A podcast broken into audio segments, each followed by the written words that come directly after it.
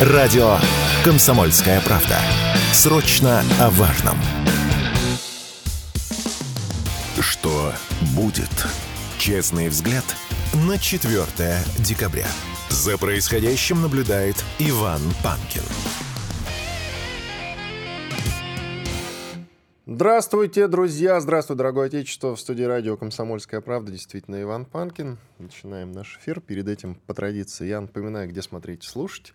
Канал на YouTube называется «Не Панкин». Пожалуйста, трансляция началась. Были небольшие технические проблемы. Они урегулированы, все в порядке. Трансляция, я вот проверил, идет. Так что, пожалуйста, подключайтесь, нажимайте на лайк, на колокольчик не забывайте, чтобы вам уведомления приходили. Ну и в чате пишите, пожалуйста, потому что в середине, в конце и в середине следующего часа во время перерывов микрофон будет работать, пообщаемся. Все то же самое.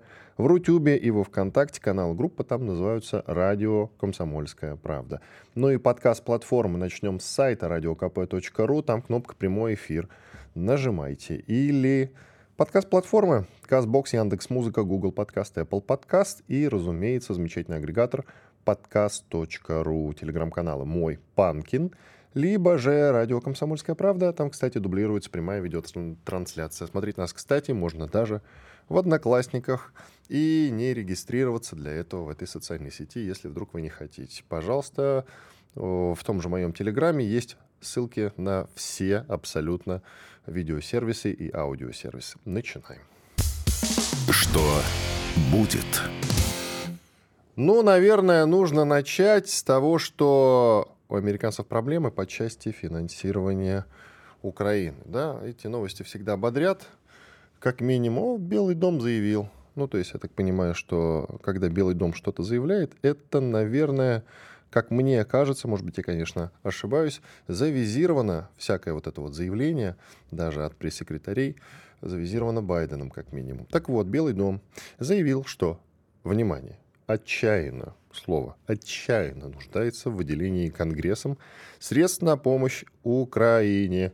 Как мы помним, сейчас Конгрессом заведует человек, который не очень-то хочет особенно много выделять Украине. Не то чтобы он совсем против, нет, конечно. И выделять денежки-то они будут, но уже не в таких масштабах, как раньше. Это, ну, не может, наверное, не вселять в нас некий позитив, особенно в понедельник ранним утром как минимум. Так что давайте будем надеяться на лучшее, что больших денег Украина уже от американцев не увидит. Возможно, увидит, и то тоже небольшие. От других стран, европейских, возможно. Но пока что-то все говорит об обратном. Я вот даже вчера рассуждал на тему, сам с собой, разумеется, в каком году может закончиться война? Ну, понятно, что не в 24-м. Есть у меня на этот, смысл, на этот счет некоторые сомнения. Ну, возможно, в 25-м. И я вот во время рассуждений поймал себя на мысли. Сейчас в Европе происходят такие события. Выборы прошли в Словакии, в Польше, в Голландии, и там победили силы, которые не намерены помогать Украине. Не потому, что они какие-то плохие, Украину не любят людей, свободу и вот это вот все, то, за что они борются, э, и вот тому подобное. Нет, совсем не поэтому. А просто потому, что пришло время подумать о себе. Они уже сколько, два года думают об Украине. Сколько можно? Уже голова пухнет от этого. Но уже пора заниматься внутренней политикой суверенной. Устали они от навязываний всяких разных, когда им приходят и говорят, вот у вас сколько там э, самолетов F-16 в ангаре стоят? Вот 80% надо на Украину отдать. И те же голландцы, кстати, до того, как там выборы прошли, взяли и согласовали передачу этих F-16. А сейчас они думают, а зачем это сделали? Зачем отдали свои самолеты, свои истребители? Ну да, конечно, через какое-то время мы купим новые F-35, но вместо 10 э, старых нам дадут два новых. Ну и в чем прикол? Ни в чем. Какой в этом смысл? Никакого смысла. Ну и далее. Э, очень, как-то даже, я бы сказал, зловеще отреагировал Дмитрий Анатольевич Медведев – ныне заместитель председателя Совета Безопасности России, на заявление Ллойда Остина, это глава Пентагона, министр обороны США. А Ллойд Остин, выступая на форуме национальной обороны в штате Калифорния, заявил, что высокие темпы использования артиллерии на Украине доказывают необходимость больших инвестиций в боеприпасы. Цитата. «Мы приступили к тому, что армия называет самой амбициозной модернизацией почти за 40 лет для нашей оборонно-промышленной базы». Пояснил он точнее, что дополнительно эти цели выделили около 50 миллиардов долларов. Он добавил, что это создаст десятки тысяч рабочих мест более чем в 30 штатах. Кстати, вот эти самые 50 миллиардов долларов – это та самая сумма, которую сейчас очень хочет выцегонить Украина у европейских стран, у европейских.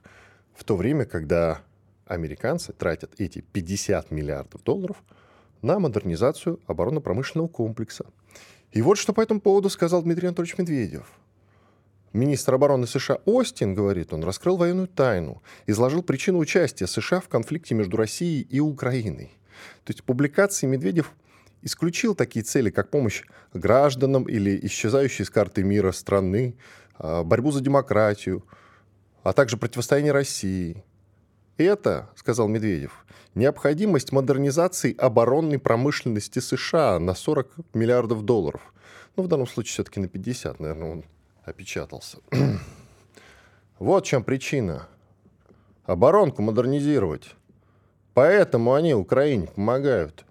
И действительно модернизировали.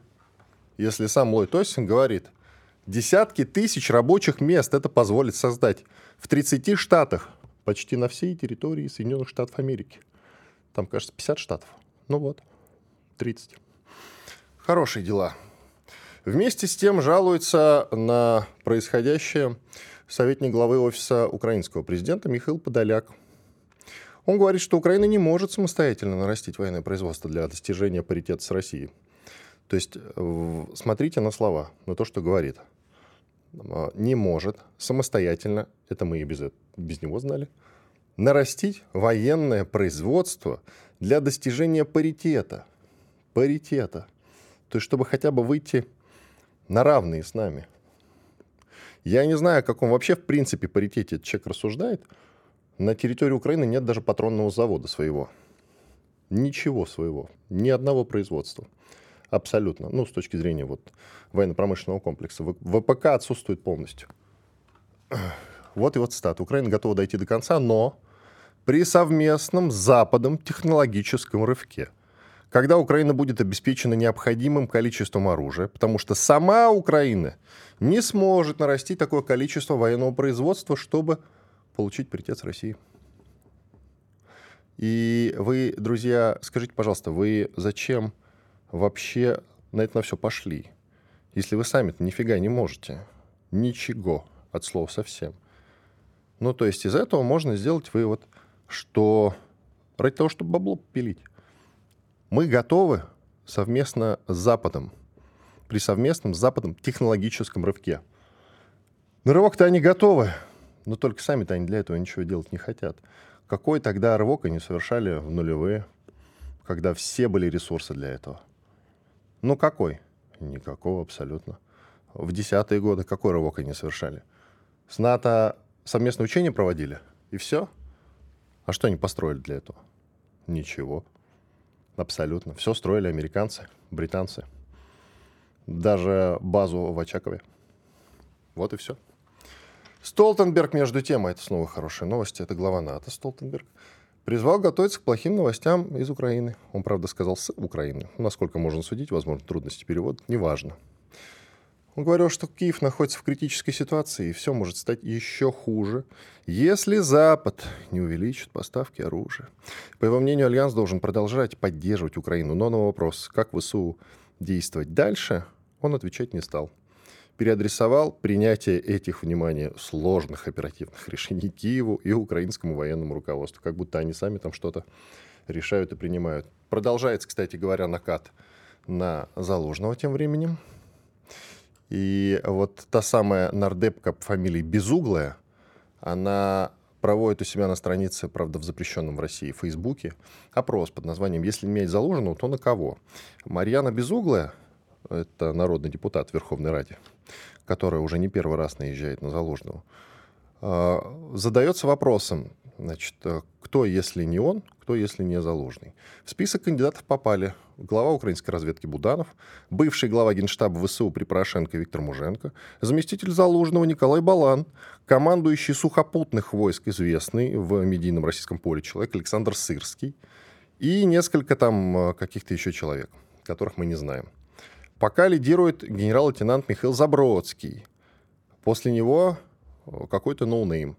А, Буданов, чтобы вы понимали, только на третьем месте. И нету в топе Сырского абсолютно. Буданов, нам всем хорошо известный э, мамкин командир, или как там его у нас в медиаполе военкоры называют, не знаю. Тот самый человек, который руководит украинской разведкой. Кстати, есть интересное заявление и от э, Виталия Кличко, кажется, Виталия, да? Виталий же у нас руководитель Киева, гол, киевский голова, как они его называют. Да, Виталий, да. Виталий, это который, э, значит, один из братьев, который именно э, глава Киева. Так вот, он давал швейцарскому СМИ интервью, в котором наговорил очень много чего интересного, в том числе, как мне кажется, на украинскую статью, если честно. Даже переживаю за него немножко. Он, во-первых, задался вопросом, продолжит ли Украина существовать. Существование, э, его спросили, нет ли у него президентских амбиций. Тема для Зеленского очень болезненная.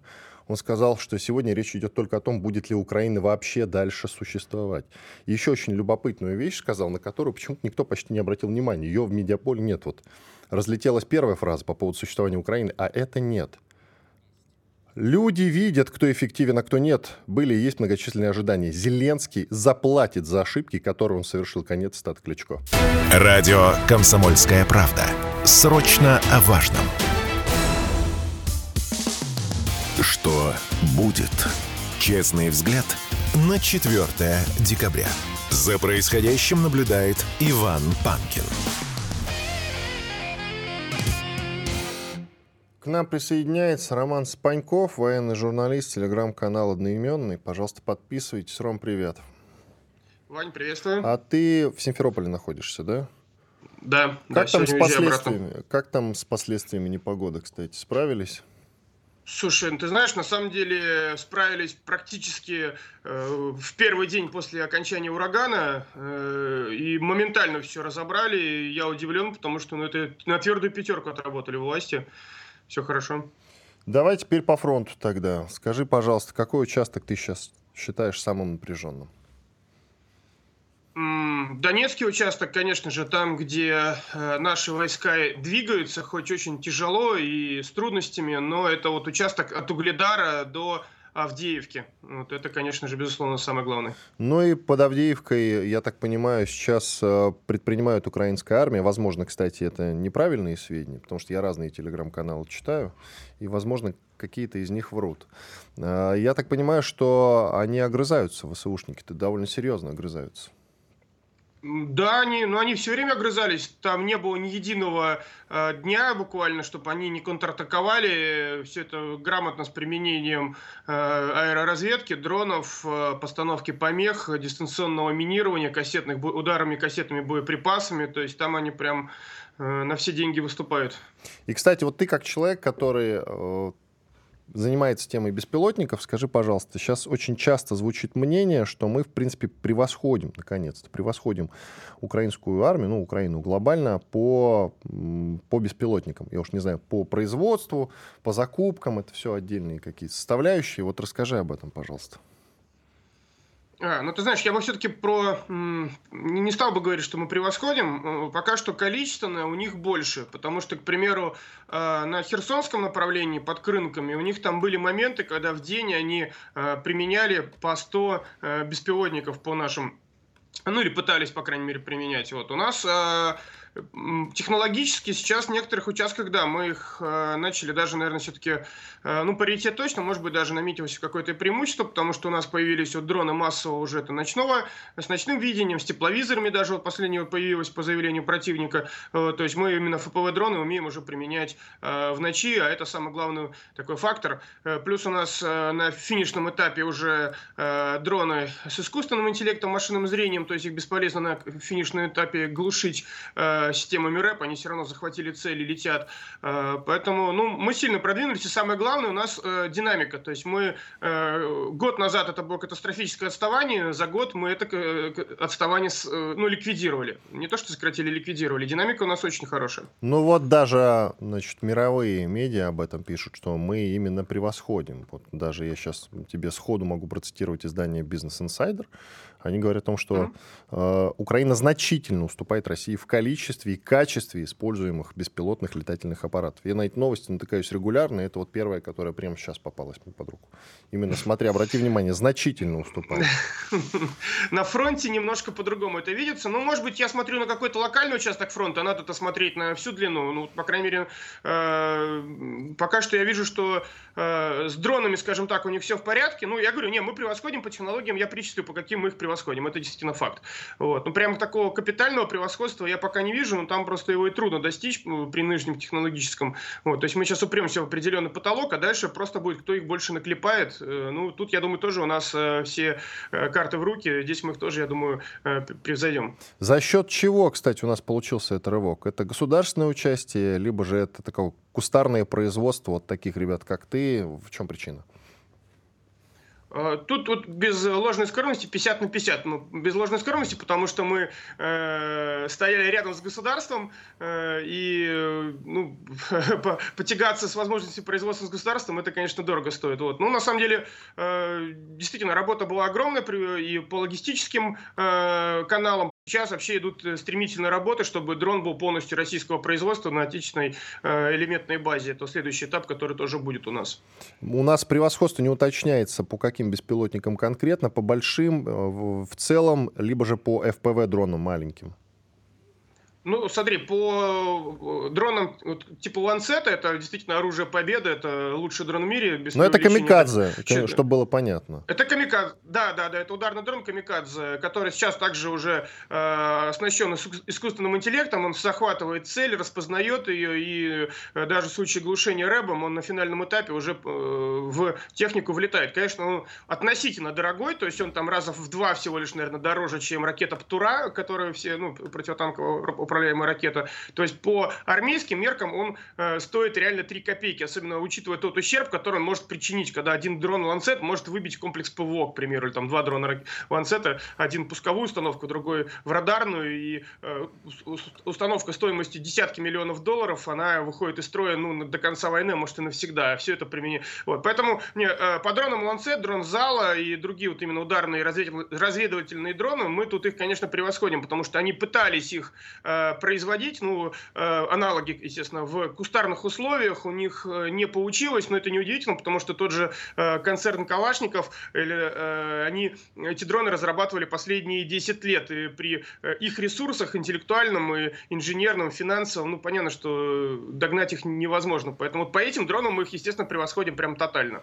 Накат на военных волонтеров, раз уж они такой большой вклад, все-таки 50 на 50 это довольно солидно, такой большой вклад несли, но накат э, на военных волонтеров продолжается или все-таки вот эта тема сейчас уже, можно сказать, что закрыта? В том числе и на тебя наезжали, было время относительно недавно. Было, да. Нет, сейчас, видимо, мы от той волны очередной отбились. Тоже не первая волна, но не последняя. Вот. В основном массе своей она, конечно, такая информационная, там, когда нас там в различных и телеграм-каналах, и СМИ вдруг начинают как-то недобрым словом поминать. Э, мы там, конечно, вяло огрызаемся, что вот, ну, в общем, это такая возня в песочнице. Ну, да, в принципе, сейчас все хорошо, даже по нашим вот тем автобусам, про которым был шум, который у нас там забрали в марте месяце, э, нам их отдали, я подписал договор, акты прямой передачи, э, ну, точнее, сегодня подпишу уже, вот сейчас вот поеду, на, на учет их поставили. Ну, короче, в целом все в порядке, ну, понятно, что тут какой-то, знаете, баланс, ищем постоянно баланс. Понятно, что государство государство на всю эту вольницу смотрит с некоторым э, скепсисом и опаской даже. Волонтер, естественно, там пытается э, в какой-то момент, э, может быть, тоже где-то э, себя вести излишне э, эмоционально. Вот. Но, тем не менее, вот этот поиск баланса, и самое главное, он успешный. То есть мы с государством э, не конкурируем, естественно, никаким образом не создаем ему угрозы, а государство нам никаким образом не мешает. Поэтому а может быть, не с государством связан-то накат, как думаешь? Не с государством, а просто с отдельно взятыми людьми? Которые хотят а. э, вот это направление взять под контроль. Причем часто эти люди к государству никакого отношения не имеют, в общем-то. Ты знаешь, я тоже об этом часто думаю, мы с коллегами тоже сидим и думаем, ну вот такая вот централизованная какая-то травля очередная, это кто-то один там наверху решил, что попробуем, или, или э, ну, с огромной долей вероятности ты прав, потому, поэтому э, конкретных фамилий, конечно, пока не знаем, вот, но э, запросто. А в чем еще у нас э, технологический прорыв сейчас наметился, ну, кроме беспилотников?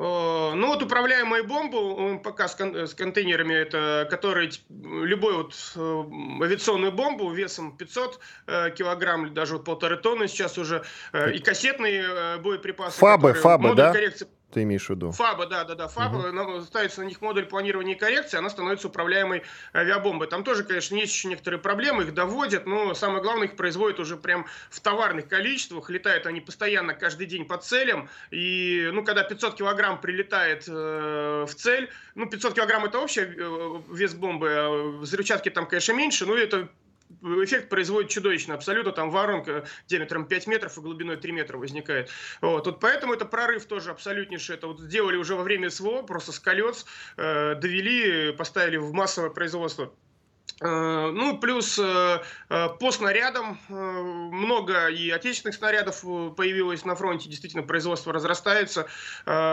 Плюс появились новые системы артиллерийские. Говорить пока не буду, как они называются, мало ли вдруг какими-нибудь секретными окажутся. Вот. Но это высокоточные артиллерийские системы, которые прилетают очень хорошо, на них, от них очень хорошие отзывы. Ну, вот в основном по высокоточке, по артиллерийским системам, по вводу в строй бронетехники, даже вот э, наши на Западе, наши противники э, удивлялись, что как мы быстро умудряемся снимать с консервации танки, которые там уже вросли в грунт, восстанавливать, и на фронте оказывается, оказывается хорошая техника. Вот, поэтому, ну, мы переходим на военные рельсы. Даже вот следующий бюджет военного, военный бюджет следующего года, мы видим, что, во-первых, увеличилась армия и э, количественно в, в людях, э, ну и э, бюджет тоже стал разросся рекордно. То есть мы полноценно переходим на военные рельсы и, видимо, э, собрались э, воевать всерьез. Э, ну, надеюсь, недолго, но всерьез. И это, конечно, очень радует. У нас минута. Тут Илой Тостин говорит, что они сейчас 50 миллиардов э, выделили на модернизацию э, армии и оборонно-промышленной базы своей. То есть, соответственно, и они собираются воевать всерьез. Получается так? Да, да, абсолютно. Там э, те же производства снарядов, они в Германии, э, Ренметалл, в Штатах э, вводят новые заводы, ну, расконсервируют, увеличивают мощности, поэтому и по всем остальным также они и по производству ПЗРК мобильных комплексов, и тех же Хаймарс ракет, то есть там прям переходят на такие они массовое производство всего, что хорошо себя зарекомендовало. Спасибо. Роман Сапаньков, военный журналист, телеграм-канал так и называется, Роман Сапаньков, так что, пожалуйста, подписывайтесь я Иван Панкин. Сейчас у нас большой четырехминутный перерыв. С удовольствием с вами пообщаюсь. Микрофон будет работать, так что подключайтесь к разговору. Радио «Комсомольская правда». Никаких фейков, только проверенная информация. Что будет? Честный взгляд на 4 декабря. За происходящим наблюдает Иван Панкин. Действительно, в студии радио «Комсомольская правда» Иван Панкин. Продолжаем наш эфир. Я напоминаю, что трансляция идет в YouTube. Канал называется «Не Панкин». Приглашаю вас нажать на лайк, на колокольчик, в чате пишите в конце, в середине следующего часа, во время больших перерывов, с удовольствием с вами пообщаемся и дальше, как я это делал только что. Ну и Rutube, и ВКонтакте, там канал и группа «Радио Комсомольская правда» называют. Телеграм-канал Панкин, подписывайтесь, пожалуйста. К нам сейчас присоединяется Алексей Селиванов, представитель добровольческого штурмового корпуса, помощник командира казачьего отряда «Енисей». Э, с Алексеем у нас довольно интересное знакомство состоялось. Если вы помните, в пятницу была дискуссия с историком Спицыным, неудачная довольно-таки получилась. Тем не менее, со Спицыным мы примирились, все в порядке, и дальше будем, конечно, его приглашать в эфир. В этом смысле все в порядке, не волнуйтесь.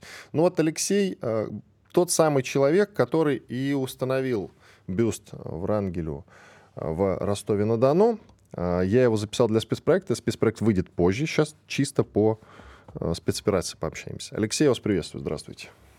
Здравствуйте, здравствуйте. Ну, я не один установил его, и деньги тоже там мои были не на 100%. Я просто сделал свой взнос. Ну, вы Поэтому... один из тех людей, да, все. Да, С, да. По, по этой теме уже в спецпроекте. Теперь давайте по спецоперации. Вы на Луганском направлении, насколько я понимаю, находитесь, да?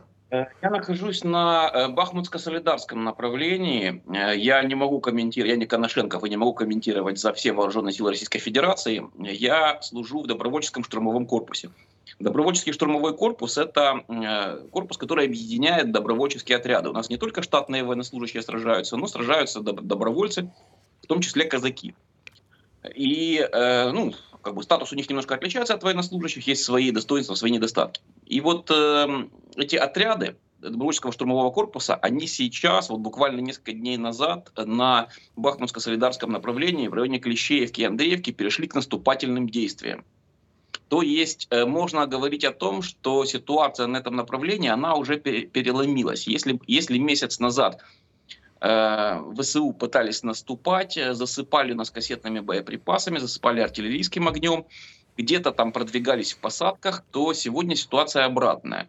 Сегодня э, то количество боеприпасов, которые применяем мы, э, превышает, превышает количество боеприпасов, которые применяют ВСУ. И э, на этом участке ВСУ перешли в основном к обороне, они пытаются свои удерживать позиции. Но поскольку они не готовили э, надлежащим образом свои позиции к обороне, то мы там имеем некоторые успехи. Это, об этом можно сказать определенно. Сегодня наш комбат Николай Карпов, комбат батальона Енисей, находится сейчас на боевых позициях. Ну, буквально, я к нему присоединюсь буквально через день-два. И э, к тому времени уже там и для вас, и в своем телеграм-канале, друзья мои, Юрия Селиванова, выложу какие-то новые значит, э, съемки из э, зоны боевых действий. В целом, скажите, пожалуйста, можно ли говорить вот отсутствие тех же боеприпасов сейчас у ВСУ, да, говорит ли все это в пользу того, что скоро мы перейдем в какое-то наступление, уйдем, то есть от э, тактики эластичной обороны? Я вам скажу, такую вещь, может быть, она не совсем популярная, особенно не совсем популярная на Украине. Я когда-то был гражданином Украины и должностным лицом Министерства обороны. Да, вы, по, вы до 2014 года помощник министра да. обороны, я правильно, да, помню? Так точно. Ну вот я буквально вчера обращал, общался с людьми с той стороны, э, из-за ленточки, там, ну, есть анонимные мессенджеры и так далее, люди, с которыми мы работаем. Вот. И э, дело в том, лично мое мнение, э, что дело не в каком-то занятии очередных там сотен метров или километров. Дело не в занятии э, каких-то населенных пунктов, которые превращены в груду кирпича взаимными обстрелами. Дело в уничтожении упоротых. Э, ну, наблюдая... то есть вы имеете в виду националистов из запрещенного в России Азова, что-то в этом роде? В принципе, да. Кстати, против нас на Бахмутско-Солидарском направлении находится как раз и э, этот Азов, который сейчас называется Третья штурмовая бригада, и Кракен. Тоже запрещенный в России. Так. Из нацистов, так точно. И вот э, сейчас мы видим ситуацию, в том числе по мониторингу украинских социальных сетей, что огромное количество, то есть те, кто хотел воевать с русскими, они уже воюют.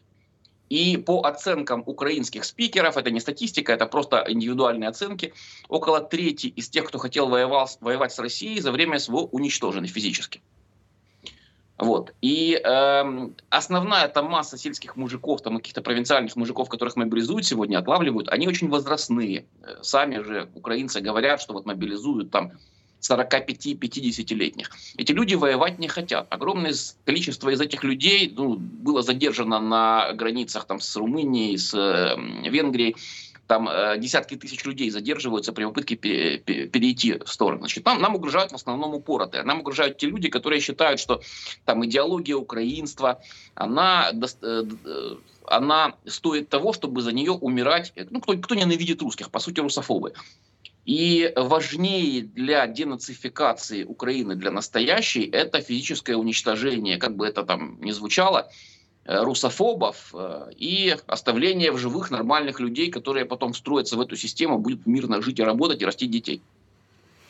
Ну, уничтожим мы упороток, допустим. В каком-то смысле они и сейчас уничтожены. Я от многих уже это слышал. Да, Азов, Кракен, они, конечно, сохранились, но там уже огромное количество тех самых мобилизованных, которых буквально гонят на убой. От этого не перестанут их гнать, во-первых, собирать по сусекам, во-вторых, гнать в атаку. Вы не находите? Безусловно, идет обработка. Те же, самые, те же самые азовцы, они выбирают для себя из мобилизованных тех, ну, они с ними общаются, и выбирают тех, кто мотивирован для того, чтобы воевать, потому что не все из мобилизованных, они полностью демотивированы. Но костяк, тот костяк, который сегодня удерживает ВСУ, это вот именно мотивированные люди, причем не все из них нацисты, многие это те, которые там, э, значит, э, за пацанов там погибших воюют, или те, кто обиделся, кто формировался в условиях независимой Украины и посчитал, что, э, значит, ну, пришли чужие, пришли чужие, забрали Крым там и так далее. То такая мотивация у людей, которые не были националистами, она есть, безусловно. Но тут делать ничего не остается, как, как дальше воевать. И думаю, что наш успех, он будет зависеть не столько от э, вот конкретно сейчас там какого-то моментального продвижения, сколько от выбивания вот этих людей. Ну, плюс еще нам на руку действует то, что украинцы получают намного меньше снарядов и вооружения, чем хотят. И это уже сказывается на фронтовой ситуации. Я хотел бы сказать, э, что сейчас мы несем э, потери в основном от... Э, у нас сейчас нет ни одного раненого или убитого от пуль. У нас есть раненые от кассетных боеприпасов, которые они применяют вот, из артиллерии, данной Западом. И у нас есть потери от дронов, FPV-дронов. Причем э, как бы в нарушение законов войны, во-первых, э, расстреливают э, ВСУ э, эвакуационные машины скорая помощь. То есть сегодня крест на буханке, на, маш... на микроавтобусе УАЗ, он теперь скорее привлекает внимание, чем защищает.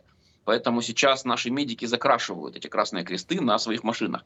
Ну, то же и самое второе... и с надписью «пресса» у журналистов. Тоже так, это, это, это давно уже, это с 2014 года. Они здесь, здесь под металлистом в Луганске убили же ваших коллег. Вот. И второе – это попытки применять FPV-дроны с грязными боеприпасами. То есть, ну, грязными в каком смысле? Все, что угодно идет в ход вплоть до ржавых гвоздей, для того, чтобы раны, которые наносятся в результате взрыва этого самодельного взрывного устройства, которое при, прикрепляется к FPV-дрону, чтобы там ржавчина попадала в рану и так далее, чтобы э, максимальный ущерб для здоровья получил наш военнослужащий. Ну, применяем э, меры противодействия самые разнообразные, в том числе те, которые когда-то казались смешными, а сегодня их перенимают все, от э, украинской армии до израильской. Так эти э, наваренные сетки на танках, там э, натянутые сетки у входа в блиндаж и так далее. Я, кстати, вот э, в продолжении этого разговора по поводу снарядов, я помню, что еще и полгода назад, и год назад говорилось о том, что мы применяем порядка 20 тысяч боеприпасов в сутки, а Украина плюс-минус 5-7. То есть это довольно, вот, это, это старые данные, что называется. И сейчас нам продолжают говорить о том, вот вы в том числе, что у Украины сильно меньше стало снарядов. Так их вроде бы всегда было сильно меньше, разве нет? Мы смотрим по интенсивности огня на нашем направлении. Я не могу сказать о всем фронте, но вот То сегодня... есть оно, оно снизилось, получается? Снизилось, так точно. Довольно любопытная информация. То есть до этого было сильно больше? Стреляли чаще, да, то есть наши эвакуационные группы, наши подразделения, которые выходили на ротацию на самый передний край, часто э, подвергались обстрелам со стороны как раз вот э, ВСУ. Сейчас э, интенсивность огня стала меньше, но э, FPV-дроны, которых пока еще, у, ну пока еще и, наверное, будет э, еще долгое время достаточно много у ВСУ. Э, то есть, если раньше эти FPV-дроны э, использовались по скоплению военнослужащих и по технике, то сегодня они охотятся за, за каждым отдельным военнослужащим. То есть, если ты вышел, там, не дай бог, куда-нибудь э, до ветру значит, из блиндажа, то по тебе э, если там где-то находится украинский наблюдательный дрон или FPV-дрон, то они, как правило, к тебе летят. Но при этом они сейчас, что называется, воюют без арт-поддержки или с минимальной. С небольшой арт-поддержкой. Арт-поддержка еще остается. Используют кассетные боеприпасы для того, чтобы максимально э, накрыть, накрыть ту территорию, по которой передвигаются или на которой находятся наши силы. Понятно. Давайте паузу сделаем небольшую. После перерыва продолжим. Алексей Селиванов, представитель добровольческого штурмового корпуса, помощник командира казачьего отряда «Енисей». Я Иван Панкин. Сделаем небольшой буквально перерыв. Все программы «Радио Комсомольская правда» вы можете найти на Яндекс Музыке. Ищите раздел вашей любимой передачи и подписывайтесь, чтобы не пропустить новый выпуск. Радио КП на Яндекс Музыке. Это удобно, просто и всегда интересно что будет. Честный взгляд на 4 декабря. За происходящим наблюдает Иван Панкин. И Алексей Селиванов, представитель добровольческого штурмового корпуса, помощник командира казачьего отряда «Енисей», телеграм-канал ДШК «Друзья майора Селиванова». Подписывайтесь, пожалуйста. Алексей, давайте немножко вспомним 2014 год, когда вы, собственно, и перешли на сторону, но не России, вы вот упоминали, мы с вами беседовали до этого, вы тогда сказали, что перешли на сторону русских людей, не совсем России. Вот а, в какой момент вы поняли, что необходимо это сделать, что вы не можете больше находиться на Украине? У меня, у меня есть воспитанник такой. Он занимался в нашем военно-патриотическом клубе в кадетском классе верного казачества до 2014 года. Э, Андрей Савельев с позывным «Вандал». Он написал книгу «Война в 16. Из кадета в диверсанты». Он в 16 лет ушел из Киева, из колледжа, в котором он учился, э, вступил в крымское ополчение, потом заходил в Славянск э, в составе первого отряда.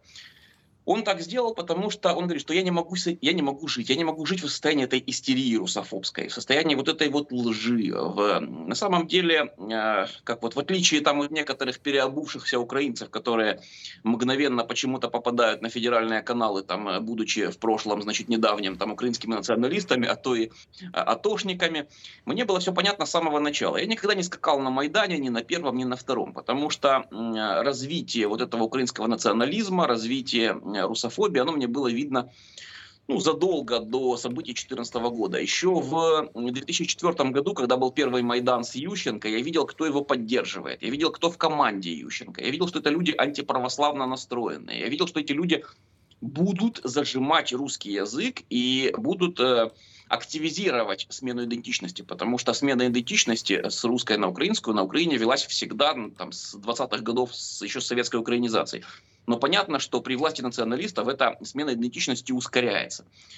Э, не хочется жить в государстве, в котором тебе навязывают вот эту вот всю там лжеисторию, в котором тебе, ну, в котором, опять же, сносят памятники свои, э, твоим героям. Они ведь сносят памятники не только Ленину там, они сносили памятник великому князю Константину Романову в, Оде, в Одесском э, училище военном, который основатель этого Одесского военного училища, памятники Пушкину.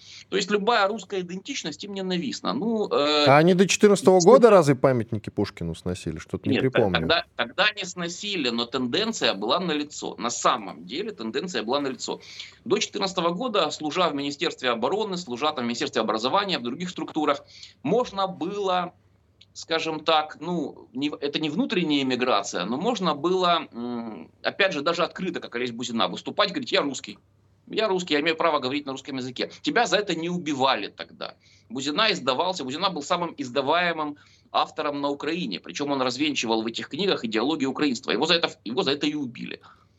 Э, то есть можно было это делать. После 14 уже стало нельзя. Один, из первых законов, э, законов, которые приняла новая Верховная Рада, мятежная, после свержения Януковича, это был отмен, отмена регионального статуса русского языка. Но даже без этих шагов, чисто формальных, было понятно, кто пришел к власти на Майдане. То есть одно дело это э, дурной обыватель, который там э, в 91 году эту воду заряжал у чумака, а в 2014 вышел на Майдан, потому что все вышли, и мы поддерживаем наших хлопцев. А другое дело это конкретно организованные националистические э, организации, и даже важнее, чем организации, это команда. Команда, которая окружала, которая окружала э, вот этих вот майданных политиков и которая организовывала Майдан. Естественно, ни одного искреннего русофила в этой команде не было, тогда как бандеровцев было огромное количество. Но вот многие российские зрители не знают, э, наверное, что такое украинская греко-католическая церковь. Она же униатская. Вот эта вот структура, которая была создана в 16 веке в Речи Посполитой насильно, чтобы переводить э, православных малоросов в католицизм. Причем, поскольку малоросы переходить в католицизм не хотели, то деятели униатской церкви сажали их на кол. Ну вот Тараса Бульбу читали, да? Сажали на кол, там варили в горящем масле, выкапывали трупы из могил, бросали их собакам. Это исторические факты. И вот эта униатская церковь, которая была легализована, она э, фактически стала костяком Майдана. То есть во многом Майдан, когда туда еще не пришли, э, когда там еще не, вот эту истерию не создали, первые майдановцы это были люди, студенты из Львова и галичане, которых организованно привезли на Майдан структуры, аффилированные с Украинской греко-католической церковью. Я это прекрасно знал, и я понимал, что человеку с русской идентичностью не жить, не отстаивать эту русскую идентичность в таком государстве будет невозможно. И сегодня мы видим, что они делают с православной церковью. Это понятно. То есть надо быть шизофреником, чтобы говорить, что я православный украинец, типа отдайте мне мою лавру, но мой брат служит в ВСУ. А таких на Украине хватает. Надо быть шизофреником. Надо понимать, э, ради чего идет война. Война идет, да, у нас там Россия многонациональное государство, да, там пытаются где-то даже э, немножко принижать как бы русскую компоненту в пользу э, многонациональной, но тем не менее Россия это страна с русской идентичностью. А Украина это страна, которая перерабатывает русскую идентичность, идентичность в антирусскую. И это было понятно. И для человека, который хочет жить, он, э, ну, другого варианта не остается. Вот на Украине было до 2014 года три русских молодежных лидера вообще заниматься э, молодежной значит, э, политикой э, в русских организациях было совершенно невыгодно, потому что это не давало социальные лифты, это никак не развивало, то есть люди уходили через некоторое время в семью, там еще куда-то. Оставалось три, три лидера. В Крыму был Андрей Козенко, он стал депутатом Госдумы, в Киеве был я, а во Львове был Кирилл Арбатов. Вот. Э, Козенко стал депутатом Госдумы, я остался в живых и воюю, а Кирилл Арбатов его повесили в Закарпатье в каком-то доме. Вот просто через некоторое время после Майдана. И э, в интернете можно погуглить «Избит атаман Алексей Селиванов», и там моя, значит, такая распухшая физиономия. Вот, на меня было покушение в 2014 году. Если бы я там остался, то, естественно, меня бы убили, даже наверняка бы не посадили. Сегодня в тюрьмах и изоляторах Украины находится огромное количество тысячи, как минимум тысячи, а то десятки тысяч людей, которые не просто были русскими активистами, а хоть как-то могли существовать в России. Вот Ян Таксюр, которого обменяли, который выступает сегодня на медиаплощадках в России, это тоже мой знакомый, он прихожанин там со мной одного храма, православный журналист, он не даст соврать. Причем он украиноязычный писатель и журналист. Вот. Его тоже, тоже бросили в тюрьму. Сейчас сидит в украинской тюрьме э, православный публицист, журналист Дмитрий Скворцов, который никогда нигде не воевал, ничего террористического не делал, Просто он еще, еще до начала СВО писал статьи, в которых защищал православную церковь Московского патриархата. Он сидит в тюрьме по беспределу. И также огромное количество людей, а многие из них вообще убиты, потому что связи с ними нету, и проконтролировать это мы не можем. А вот мой знакомый, который сидел в тюрьме, сейчас, и которого выпустили под подписку, он рассказывал о случаях, когда запытывали в изоляторе СБУ людей, которых подозревали в симпатиях э, в России. Просто там, ну, накрывали чем-то, прыгали на них, они умирали от внутреннего кровоизлияния. Это практика пыток, которая сегодня проводит э, СБУ в отношении всех, кто, кого заподозрили в хорошем отношении к России. Просто таксюры Скворцова не медийные. Если их по беспределу убить, это будет немножко неудобно. А вот всех остальных, пожалуйста. Тут тогда странность возникает некоторая. Почему же так мало, ведь не все идиоты или конченые люди, но так мало именно чиновников и политиков перебежали на сторону России. Их ведь действительно по пальцам можно пересчитать. Перешли, ладно, не перебежали, перешли на сторону России. Я вот некоторых могу вспомнить, может, они есть, конечно, там Царев, вот Селиванов, э, Прозоров из СБУ. Кто еще? Ну, может, и 10 накопится где-то, 15 от силы. Почему так мало? Во-первых, э, ну, не зря говорит Святое Писание, где э, сокровище ваше, там и сердце ваше. У людей, э, вот самая большая проблема украинской независимости, это не в границах, там, не в государственном аппарате. Самая большая проблема в изоляции от России. Вот сегодня все смотрят сериал про пацанов.